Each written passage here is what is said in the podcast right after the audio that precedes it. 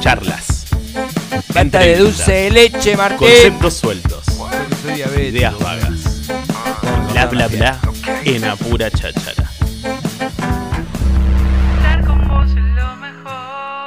Bueno, lo que escuchamos eh, una vez más aquí en Radio Nitro, aquí en la 96.3, esto es parte de su nuevo trabajo. Arranca el día 2, esto es la Fórmula Hiroshima, eh, banda de Juárez. Qué lindo que suena esto, che, mirá, escuchemos un poquito.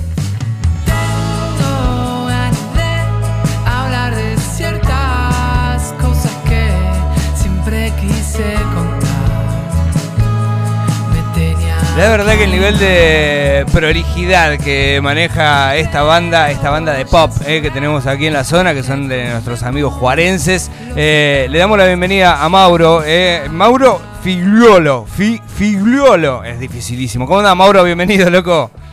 Hola, ¿qué tal? Buen día. ¿Cómo andan todos por ahí? Bien, ¿cómo anda amigo? ¿Bien? Bien, bien, todo tranquilo, todo tranquilo. Che, me imagino que contentazo, ¿no? Sacaron un nuevo espectacular trabajo. Eh, ¿Qué La onda? verdad Sí, posta, loco, posta, la verdad. Estamos... Muchísimas gracias, sí, estamos re contentos, re contentos. Tenemos mucha, mucha manija. Imagínate que los temas, cada uno de nosotros somos bastante salados, por decirlo de alguna forma, y, y lo escuchamos un montón de veces antes para hacerle los retoques necesarios para lanzarlo, ¿viste? Bien. Aguantamos la manija hasta, hasta todo lo que pudimos y bueno, dijimos vamos a alargarlo porque ya es hora, ¿viste? Ustedes ya habían sacado un sencillo, que es eh, uno de los temas que, que son, es uno de los siete temas que compone este long play. ¿Está bien decir long play a siete temas hoy día? Sí, yo, yo creo que sí, hoy en día sí. Es un verdadero disco, ¿no? Sí, sí, sí, nosotros somos bastante antiguos con eso de, de pensar en el disco, ¿viste? En lo conceptual. Che, Mauro, eh, cuando uno ve, revisa, bueno, eh, esta, e- este disco que se llama Arranca el Día 2, ¿verdad? Es así, está Sí, bien sí, dicho. Sí, exacto, exacto. Eh, la verdad que es, es, es fantástico, está realizado de una manera evidentemente muy meticulosa. Viste que muchas veces hay bandas que sacan cosas y hay bandas que se preocupan muchísimo en sacar sus cosas y creo que la fórmula de Hiroshima es una. El nivel de preocupación se nota a través de sus trabajos. Eh, ¿qué, qué nos puedes decir de esto, Mauro? Porque ¿cómo es su manera de laburar? Porque a ver, están en Juárez, eh, que la verdad que uno cuando, cuando piensa, viste, en las viejas épocas, cuando decís, no, tenemos que llegar a Buenos Aires, bueno, el circo de siempre, Claro. eh, decís, loco, desde ahí, desde Juárez, desde este pequeño pueblo y, o, o- o ciudad, o llamémosle como, como sea, Sí. están haciendo unos Sí, sí, trabajos zarpados, loco, zarpados, de alto level. ¿Qué onda el, el proceso creativo de ustedes? Eh, bueno, la- el proceso nuestro creativo tenemos la suerte de tener una sala pegada a la casa de, de Juanpi, el cantante y bajista, eh, que es solamente para nosotros, ¿viste? Entonces ahí tenemos como el, como el estudio y sala de ensayo a la vez. Bien. Entonces cuando surgió esto de, de- del disco que todavía no tenía nombre en su momento, en 2019, ahí cerca de la pandemia, porque arrancamos y después al toque estuvo la pandemia, Bien. eh, fue la idea de, de, de hacer, de, o sea, de maquetear, de llegar al estudio, que el estudio sea como, bueno, listo, dale rec y grabemos lo que Bien. ya sabemos, ¿viste? Estar Y no de investigación. Bien. Lo grabamos en sonido del viento, sí, Bien. sí, todo lo que es eh, batería, percusión y, voces, está todo grabado ahí, digamos, todo lo que es más acústico, ¿no?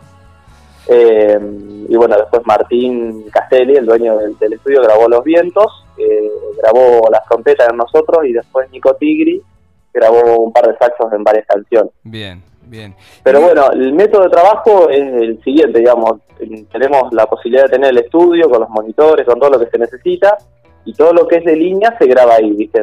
Bien. Y la batería la, la grabamos, eh, tenemos, ¿viste? La, la, la batería eléctrica, entonces si- simulamos una batería acústica medio medio como para ya tener una base. Entonces después ya con esa base se va a grabar la verdadera batería, digamos. Y así fueron todo- todas las canciones y después, bueno, tocó el, el momento de, de hacer los, los sobrearreglos, digamos, aparte de los arreglos que tienen las canciones, agregarle algunos chiches Mauro, y, que a veces se escuchan, a veces no. y ustedes que son tan meticulosos, que se nota, que se ve Sí. desde todo, no solamente desde lo musical, sino desde la imagen, desde la producción, desde Sí, lo sí. que suben, desde lo que no suben, eh, que laburante, eh, que evidentemente laburan cada paso que da eh, la banda. Eh. ¿Cuánto tardaron en conformar el trabajo de estas siete canciones? ¿Cuánto se tarda? Eh, porque me imagino, ta- aparte también que deben ser una banda eh, activa sobre el trabajo. Viste que muchas bandas graban un disco Sí. y lo sacan después de dos Sí, años, eh, pasan esas cosas y no creo que sea el ejemplo de ustedes. Digo, ¿cuánto se tarda en terminar un, un disco, en hacer un disco?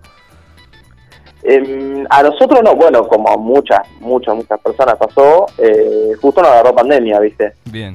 Entonces, los primeros seis meses o seis, siete meses que fueron de, de- de encierro total, eh, todo WhatsApp, ¿viste? Descansamos igual un poco la cabeza porque ya veníamos tocando bastante, entonces, bueno, descansamos un poco y cuando encaramos, encaramos a pleno el disco. Y como no nos podíamos juntar de a muchos, respetamos mucho todo ese tema. Bien.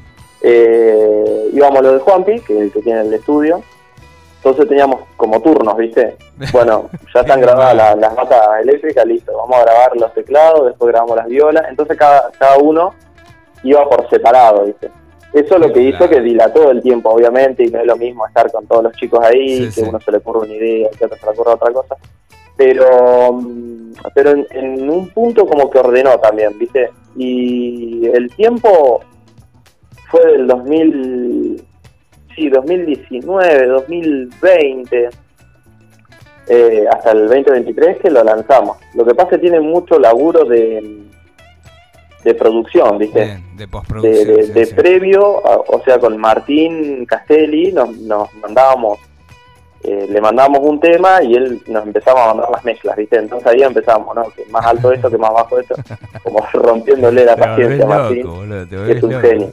Y bueno, después pasó por un momento de, de, de mastering, que lo hizo Juan Stewart Bien. en Buenos Aires, con unas máquinas increíbles, y bueno, después ya lo teníamos nosotros el máster, lo escuchamos nuevamente y después lo, lo subimos, pero sí, pasaron varios años, la verdad que sí. Y Sí, digo, Mauro, cuando uno tiene, viste, cuando uno tiene un, Sí, un- un gran trabajo, eh, viste que lo Mm. tenés así, vos sabés que, que- que- que es un gran trabajo. Más allá de las devoluciones que puedas encontrar, porque lógicamente a algunos les gustan un estilo, otros les gustan otro, pero la verdad que el trabajo de, de la Fórmula Hiroshima, este trabajo que se llama Arranca el Día 2, eh, es maravilloso de punta a punta. Eh, ¿Qué se hace con un, con un producto así? ¿A dónde se va? ¿Qué es lo que, lo, lo- lo que imaginan como, como, como, co- co- como, como grupo humano? nosotros, no- nosotros imaginamos, eh, o sea, apuntamos a, a por lo menos algún festival, ¿viste? Un festival importante. Bien, todo el laburo que venimos haciendo es para, para llegar a, a tocar, viste, a festivales importantes o, o en, en locaciones importantes. Con Código Provincia tuvimos la suerte también de tocar en la Prida, en escenarios grandes, viste. bien. Eh, hola, no sé si me escuchás ahí. Sí, sí, sí, sí, estaba, estaba pensando Ah, bueno, lo que me sí. estaba diciendo, que digo, qué, qué loco que, eh, que qué difícil es cuando uno tiene esto, lo que hablábamos recién, ¿viste? El tema de tener un Sí. re terrible laburo eh, y como Mm. hay tanto, como hay tanto y es tan Claro. difícil la llegada de Sí, decir sí. la puta madre, ¿qué carajo hago? Eh, y, y Sí, me sí, imagino sí. que ustedes como proyecto, como banda, dicen, bueno, eh, arranquemos, demos paso a paso y vayamos Sí. y toquemos en festivales importantes, me imagino yo, para que los escuche más gente, para que lo escuche algún productor, para que lo escuche no Tal sé cual. quién. Sí, y- sí, y- sí. que- que- que- y- ustedes Sí, se sienten por... Bien, decime. Sí.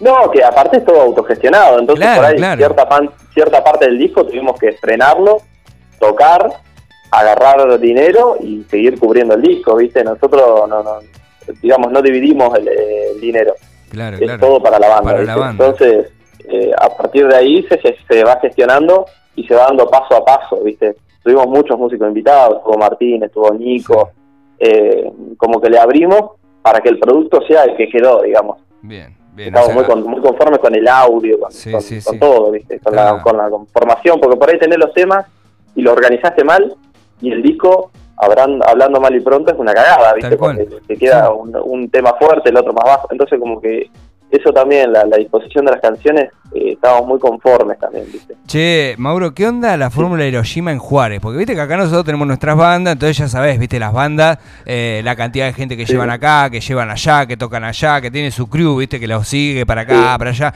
¿Qué onda la fórmula de Hiroshima en Juárez? ¿Son, son así, se, se, se sienten ahí eh, juarenses a full a la hora de, de- de hacer música? ¿Tienen, ¿Tienen momentos en los que toca la fórmula y van todos a ver la fórmula, esa cosa?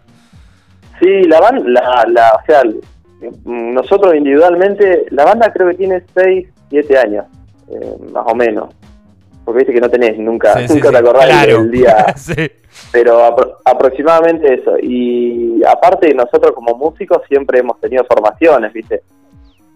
Entonces como que vas haciendo conocidos y los familiares y los amigos, viste, siempre acompañan. Bien. Y la gente, la gente acompaña y cuando haces algo eh, diferente eh, se suma también, viste, porque el disco este es, es- es, digamos, es totalmente diferente a lo que venía haciendo la banda, a lo que por ahí se propone como producción, viste, Bien. en Juárez y, y hasta la zona también me animaría a decir, tiene, tiene un condimento muy Sí. lindo, Sí, sí, ese, muy ese- lindo que lo buscamos. Es, es elevada la, la, la fórmula de Hiroshima. Vos sabés que a mí me ha sucedido mucho. Acá hablamos mucho de música, lógicamente, aquí en Apura Cháchara pasan muchísimos músicos, música. Y la verdad es que la referencia a la banda siempre es, viste, cuando hablamos de Cheu, qué banda hoy, qué banda, qué sé yo, muchos Sí. nombran la fórmula de Hiroshima. Sin ir más lejos, el otro día Beltrán, eh, el dueño de Macanudo, eh, hablaba de la música Made in Tandil y habló y referenció justamente la fórmula de Hiroshima como un proyecto eh, que hoy día decís, loco, está zarpado, está buenazo. Y está Beltrán, bueno. un genio. Sí, sí, Y está buenísimo que eso suceda, loco. Acá se nombra mucho la Sí. banda. Así que bueno, esperemos que, que vaya para arriba. Vos sabés, te voy a contar eh, una situación personal que me pasó hoy eh, y que hace mucha referencia a, a la- a la banda y a lo que me sucedió. Y digo, se lo voy a contar porque me parece apropiado.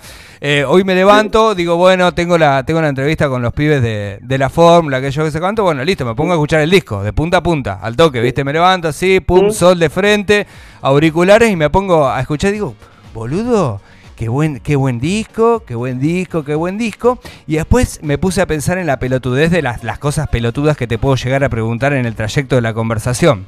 Eh, y ahí dije, ¿para cuándo, eh, en qué momento eh, se escucharía este disco? Que vos le digas a la gente a ver cuándo escuchar el disco. Y automáticamente agarro el celular y me fijo el nombre del disco y se llama Arranca el Día. Y me sentí el tipo más Sí. feliz del mundo, boludo. Porque yo, de- claro, porque ¿Sí? yo decía, chabón, esta música es para arrancar el día. Y cuando vi el nombre dije, wow, listo, joya, boludo, aguante el universo. Porque posta, está muy bien Sí, puesto el nombre, boludo. Posta, me encantó. me Sí, encantó. arranca el día 2, tiene una historia ahí cortita, te, si querés ver, te la cuento. Sí, sí, dale, dale. El- el- fuimos, eh, la segunda vez que fuimos al estudio de Martín, pasamos, porque la primera vez, viste, eh, ahí en la sierra y estábamos repartidos nosotros. Entonces la segunda vez que fuimos ya como que conocíamos el camino y nos encantaron, viste las torres que están ahí en, Sí. el, en la tapa del disco. El arte de tapa que es fantástico, fantástico. Sí, bueno, y, el- y dijimos, qué bueno es, eh, para tapa de disco, viste, en algún momento, bueno, sí, sé yo quedó ahí.